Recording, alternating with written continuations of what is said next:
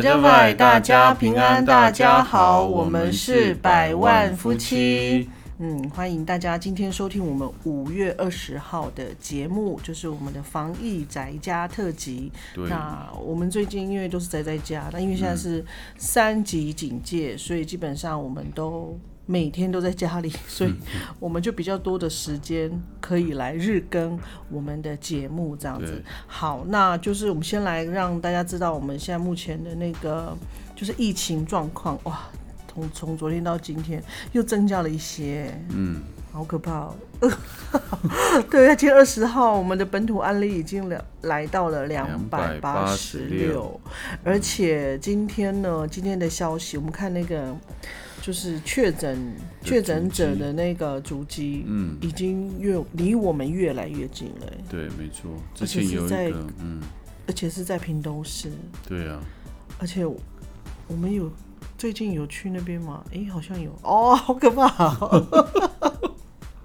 好了，我们也不要自己吓自己，反正我们就是现在就好好的在家，就是好好的防疫，这样不要乱跑。然后再来，待会那个百万富也会讲讲，因为他今天有去采访嘛。那目、目前原乡的状态，我觉得还是要让大家知道这样子。嗯对，今天其实那个马家乡他们就有在专武道路，也就是往那个旧法湾那条路啊，他在入口处有设那个拦检站啊。嗯那他们其实当地族人都很希望，就是强制人家不要进去，但是在法规上面呢、他们也没办法限制人的自由。也就是说，因为我们人的自由是宪法保障的，嗯那他们也只能说，他到了那个拦检站，只能劝说这些登山客说，你们不要乱跑，你们你们要不要就考虑回去，不要进，不要去登山了，这样。对，那如果他们强，就是说他们硬是要进去，乡公所也没有办法阻挡，也没有办法阻止啊，因为这样他他就有强制罪的那个的问题，嗯，所以他们很希望让这些登山客或是游客都挡在外面，但是语法他们没办法做这件事情，因为昨天应该说今天早上，我看我看脸书就是很多人在讲，还有那还有那个赖的群组里面，嗯就是就说马家乡乡长哇，他们应该真的是气到了，他们就一直很想要那个实施封路，而且他们就是有对外放这个消息，但是没办法，就刚刚百万夫讲的，就是那个法令的关系，他没有办法强制，对所以现在部落就是真的是还蛮害怕的。那面对这样子，我们该怎么解决呢？我觉得我们要来好好问一下我们今天的特别来宾。不过我好像不太知道我们今天来宾是从哪里来的，我只知道他是某一个什么世界了，宝可梦世界的吗？我们来听听看，我们今天来宾是谁？嗨，来宾你好。大家好，我是小豪，命运已经掌在我掌握在我的手中了。哎，小豪是谁？小豪是谁？小豪是谁？哎，我不认这个宝识小豪。可梦其中一个单元里面其中一个人，的角色哦，所然后以他的宝可梦是有什么？你确定？对啊，有什么？有很多吗？没有叫你发有，很多，哦，是哦，所以小豪到底他只有出现一集这样没有。那个单元只有他跟另外一个主角，哦，啊，其他集数就再也没有出现了。就是其他，他宝可梦有分很多，嗯就是一个单元一个单元一个单元，嗯就是你就是看宝可梦，第一开始它就只有写宝可梦，嗯，下面如果再打其他字的话，角色就会不一样。哦，好，那好，虽然我们不太认识小豪是谁，那按照你宝可梦的世界里面，像这样的问题该怎么解决呢？嗯，讲一下嗯，宝可梦世界里面，我知道要怎么对，哎，怎么解决放一？个攻击力强的在那里，嗯，然后呢？然后你控制它，你就要进山顶，直接把那车轰爆。哇哦，你们的宝可梦世界是蛮暴力的，然蛮恐后呢？怖的。那是这样，哦，就这样，所以唯一的解决方式就是会先劝说，劝说不行就直接炸哦炸哦是炸飞还是爆炸？爆炸。哇！哦，如果这招有用的话，那真的是 就不用防疫啦，根本没有人了。好，那嗯，好，就大家参考一下。好，那我们其实在，很在我们的那个周遭的亲朋好友里面，我们看到就是大家也在网络上有很多的讯息在发烧哦。嗯，就是最主要就是还是跟我们昨天讲的一样，还有今天我们讲的一样，就是真的就是有太多人进入部落，所以大家大家都很希望可以可以封路，那封山。那当然我们知道现在。各乡各村也开始积极的动起来，这样子。那甚至我有看到 有一个那个尹娜，他在脸书上他说：“，很夸张的，我觉得太夸张了。就是因为他们在原本的那个部落，因为他们有签，因为他们有呃有有永久屋嘛，然后他们原本的那个家那边，就是因为有很多游客去那边要去登山，竟然就在他们家后院就。”就那个解放，解放，对，所以就非常恶心。然后就想说，到底是哪里来的动物？然后就 对，就觉得还蛮夸张了。就是怎么大家就是可能在在都会区或在哪里觉得精神紧绷，一到山上怎么就大解放了？我觉得那个解放是是还蛮可怕的这样子。现在因为我今天去采访那个鼓楼的，然后那个村长说。从昨天到今天，就有很多外地来的，有那个云岭的啦，有那个原 那个 就是别的县市来的哦，还有其他像东港啊、南州啊，东港这些都有确诊足迹，都有进入到。然后我电筒站在门前面，都有进入到部落，所以其实是很多人，就是很多外地人在进入那个部落的区域。然后我今天呢，我就亲眼看到哦，嗯，我亲眼看到有一一台车，嗯，他们就看到有告示嘛，就说要检测量体温啊，要写就是要实名制嘛，他说拼的嘛？然后他看了告示牌之后，因为告示牌是在检测站的前面大概十公尺，是，然后他看完那告示之后，他就直接开过去嘞，哦，我就这样看着他这样开过去，哎。哎，我觉得应该要设那个说是栅栏，不是栅栏呐，就是用那种这样围起来。因为 Touch b 他他过去这他走他走这条路的时候，他势必一定要停下来。对，就是其实就是卡在说，因为早上基本上人家都会早上有一个科长跟我说，因为我没有办法强制人家的行，就是行动，是，所以他们也不敢去做这样的事。嗯，对，所以他们都是劝导的。当然这不多，听他们说没有那么就是不合不合作的人不多，但是对今天就被我看到一个，我就觉得蛮离谱的，卑鄙小的。因为我们不知道他哪里来的，第一我不知道他哪里来，第二是他又不接受体体温的那个测试，对，那啊他也我们也不知道他是谁，也没有留下电话。嗯，我知道他是。那如果他。我们只知道车子的车牌这样而已，所以是，如这样的事情真的很麻烦，对当地人也是会很困扰了。对啊，对，好，刚刚以上就是我们今天有关疫情的这些讯息啊，我们讲的好像蛮长的时间，那我们现在就，呃，昨天百万七有预告他要分享一个纪录片，就是有关运动的，那我们现在就请他来介绍一下这是怎么样的一个纪录片，然后他对他来说有什么。很特别的，应该说影响，或是说让他有不一样的想法。因为我我之前就有在看这个嗯纪录片了，然后那时候百万七好像兴致缺缺啊，没有什么兴趣了。但是现在现在这几天他都在家里看这个，我我其实蛮讶异的，所以我很我很想知道说他从里面得到得到什么东西。嗯，好。昨天呢，我有跟大家预告，就是我今天要来分享我所看到觉得很好看的纪录片，就是我最近在那个 Netflix 上面就是追的一个纪录片，它的片名就叫做《最后机会大学》。然后它其实有分两个部分，篮球之路，对，一个是篮球之路，然后另外一个是在讲那个美式足球，橄榄油，什么橄榄油？橄榄球啊！哦，好。然后我一开始先看的是那个美式足球，像他有记录了好几个学校，比如说那个什么兰尼学院呐、然后还有那个什么东密西西比大学，嗯，好，然后还有一个那个学院，哦，对对对，还有那个独立郡，那是哪一郡？的学，对，独立郡的一个那个二专的学院，对海盗队的那个学院。对，那为什么我会喜欢看这个纪录片呢？就是我觉得会去反思到现在目前我们很多原乡的那个年轻人，就是在就是比如说体保生，或者是在从事体育运动运动的一些原住民的学生，或者是不管是原住民或非原住民啊，我其实不太懂美式足球，但是因为我过去也打过校队了，我知道那种在球队，呃，应该说在球队想要有好的表现，或是在团体生活里面，或是跟教练的那种，就是应对进退啊什么的那些，其实有一些呃了解啦，就是这可以感同身受啊。里面呢这些这些球员，其实他们很有天分，但是有些就是可能家里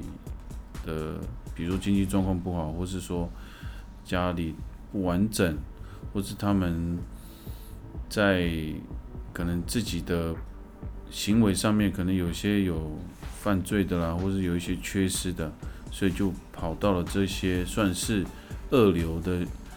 球队里面，因为他们都希望可以到一级的大学嘛，那未来他们就可以从一级大学，然后再到 NFL，也就是国家的，也就是他们的职业的美式足球联盟了。他们都希望到那边打球，因为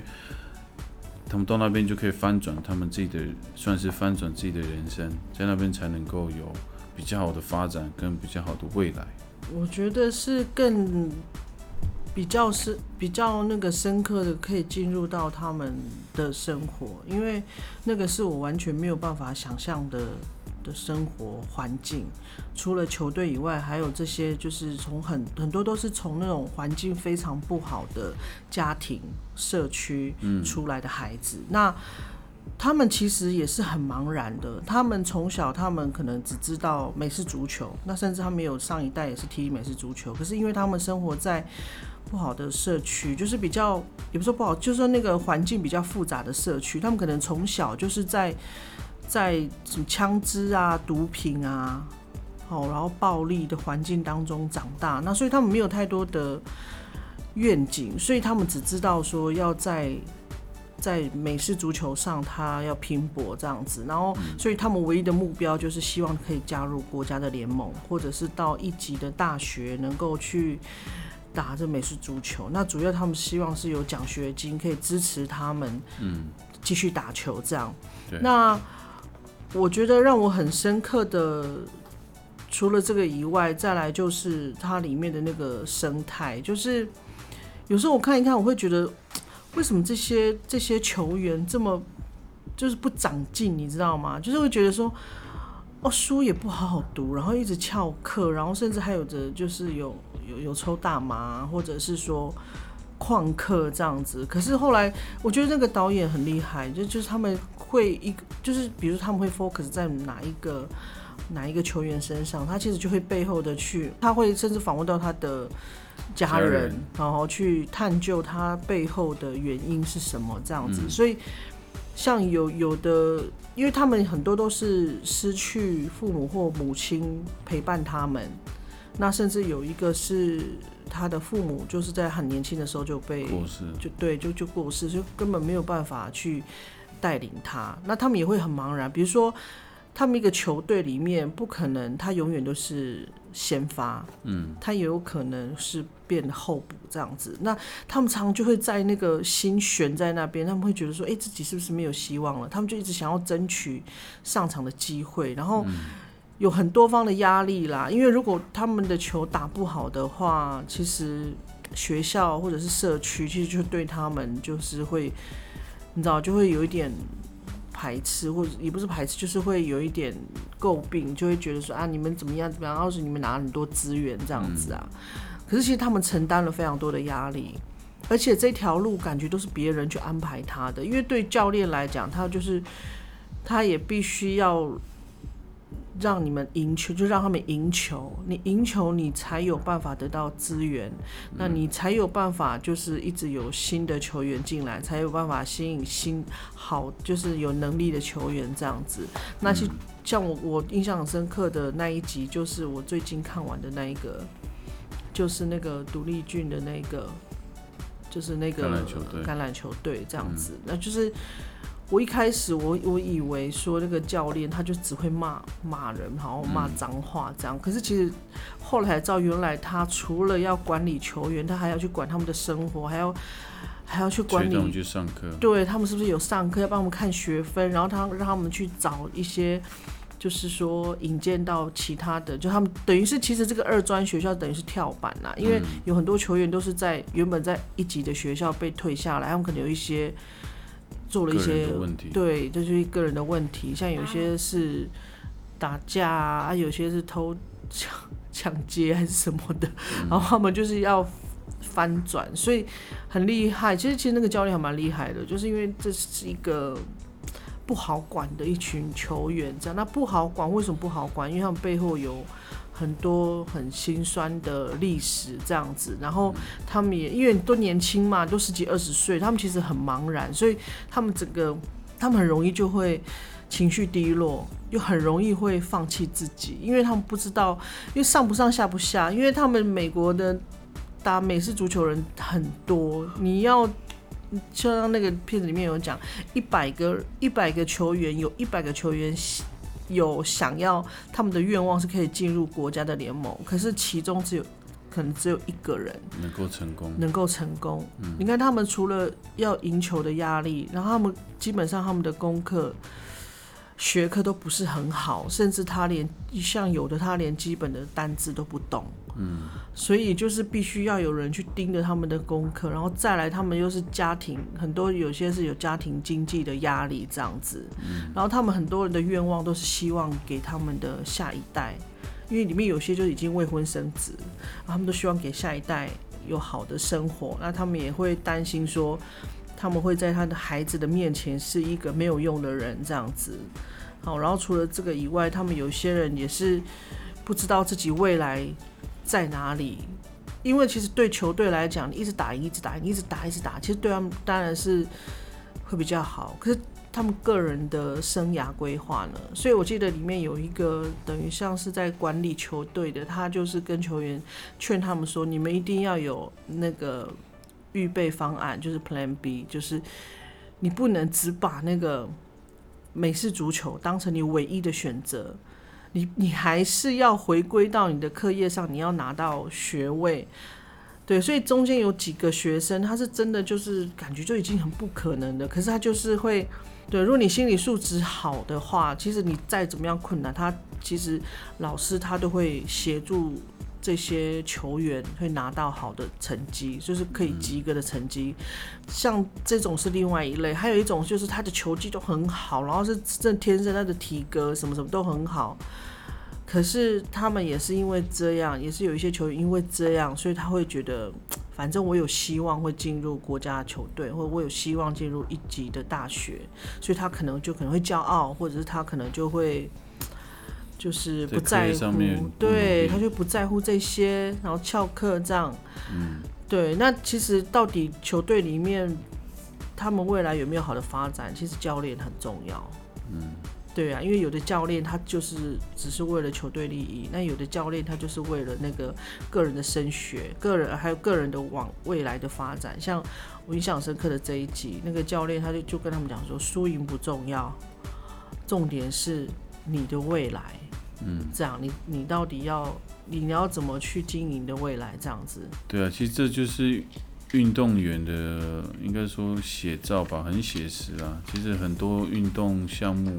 也大概都是这样子。其实最后还是你除了说你有天分，然后你比如说在赛场上表现很好，但是有些有些时候很现实的，呃，就比如说。你可能去拿什么亚运、奥运的的奖牌，但是等到你年纪大了以后，那你要做什么呢？其实那个，对啊，念书这件事还是蛮重要的。我觉得可以分享一下，里面让我印象很深刻的就是有一个，就是那个独立郡那那个那个地方的一个小镇嘛。那他们其实以往他们的他们的美式足球一直都是都输，所以他们那边因为以前他们的球员都是在地的人嘛，然后、然后他们的成绩一直很不好，然后已经好像是二十二十几年，从来都没有赢过，然后就一直输一直输，然后换了这个。换了这一个那个教练之后呢，他因为他本来他就是他是球探，所以他会吸引很多很厉害的球员。那他他有一年他就很厉害，然后真的整个带动那个整个社区呀、然后都大家就变得很有向心力，然后大家就觉得这个球队很重要，然后是他的光荣这样。然后那个教练虽然常常会讲脏话，可是他们会觉得，哎、那个是那还好，他们都不觉得怎么样，觉得那个是必要的这样。可是呢，后来 甚至大家都很欢迎他们，还为他们做了一首歌，然后什么就是，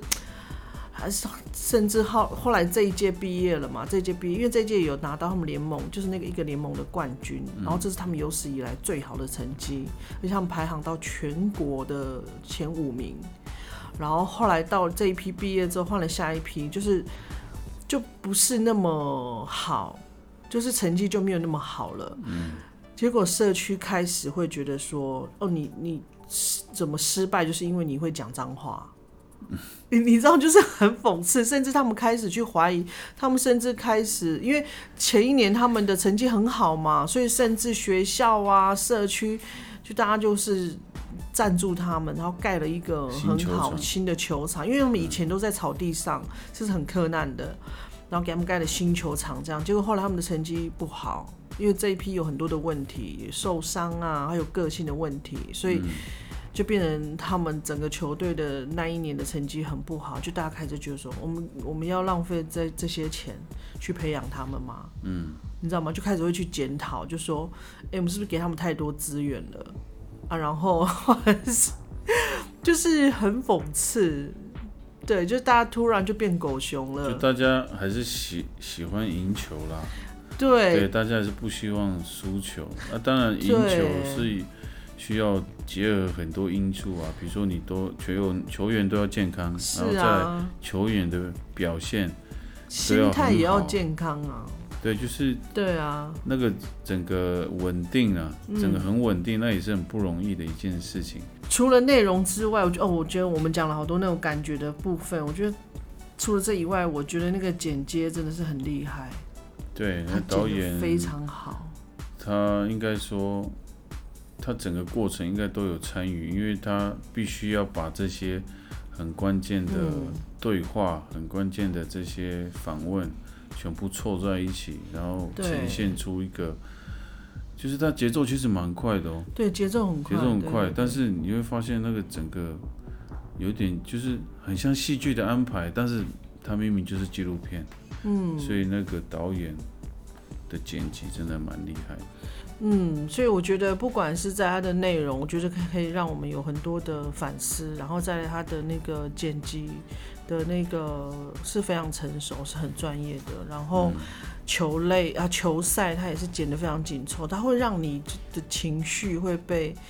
你真的会被带进里面。就连我本来我看不懂，我看不懂橄榄球，球我看不懂，可是后来看了以后久了，我就大概已经知道了，然后就会你真的你整个情绪会被它波动，然后它会情绪那个什么剧情的安排，嗯，对我觉得那个都是。非常精彩，我觉得真是，如果是满分五颗星的话，我觉得他应该有五颗星吧。哎，对，其实我蛮压抑那个百万区会喜欢的，因为这些东西都是都是很运动的东西。嗯，不过，其实里面有一个教练，他常常会讲说，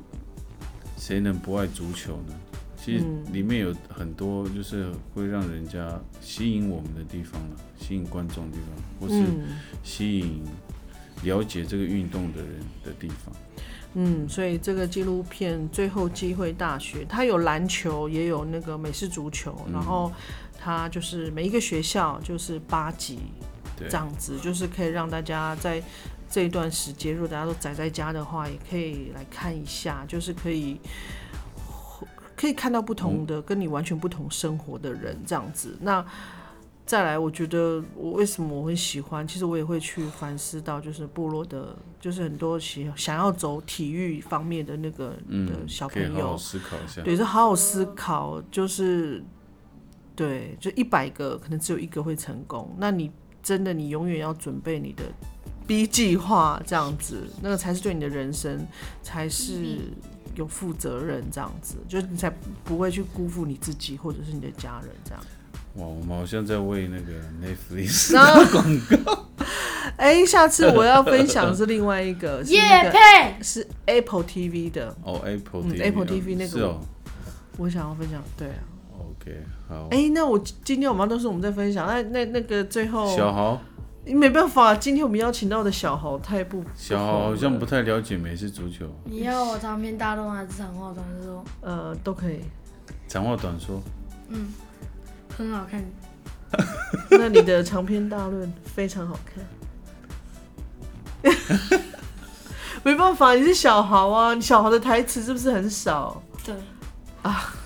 他的口头禅就是我第一次念的那一句。好，那我让你再重复一次，小豪。命运已经掌握在我手中了。哇，好精彩还蛮符合这个这个纪录片呢，因为命运都掌握在每一个人的手中，就是自己的选择、自己的决定，然后自己有没有努力，对，就是完全要看你自己。哎，蛮好的结语哦，哦，嗯。没想到还有搭配呢哦，没想到小豪，小豪不是没有戏份，而是他要在重点的时候要跳出现。哎，好，那因为今天大部分都是我们在讲话，你然后跳脱小豪面小鬼有什么话要跟大家说吗？我总我从刚刚听到现在，我一直觉得妈妈他们在夜配，我们也希望叶配啊，Netflix 可以找我们叶配啊。不要太过分啊！啊，不要太过分啊！好，那明天呢？明天换谁分享？明天应该换你了吧？OK 可以啊，你明天要分享什么？等一下请来宾要请我别人我哦。今天晚上想一想，哦应该也是电影或是那个吧，纪录片吧。哦，嗯好，那面小鬼呢？没有什么要说的。哦，没什么要说的。好，那我也跟各位预告一下，我们明天的节目呢，就是由那个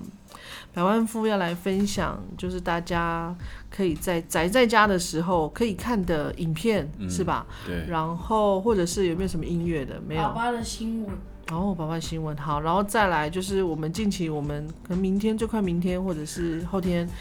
我们宅在家，我们会 call out 给我们在北部的亲友。的亲友吼，然后让请他分享一下在北部的状况，的的族人目前的状况，这样子。是不是聚在一起聊天？哎，嘿 嘿小聊，对，所以好，那我们今天的节目五月二十号的节目就到这边，好，那我们，明天见，明天见。好，拜拜。拜拜 Bay bay.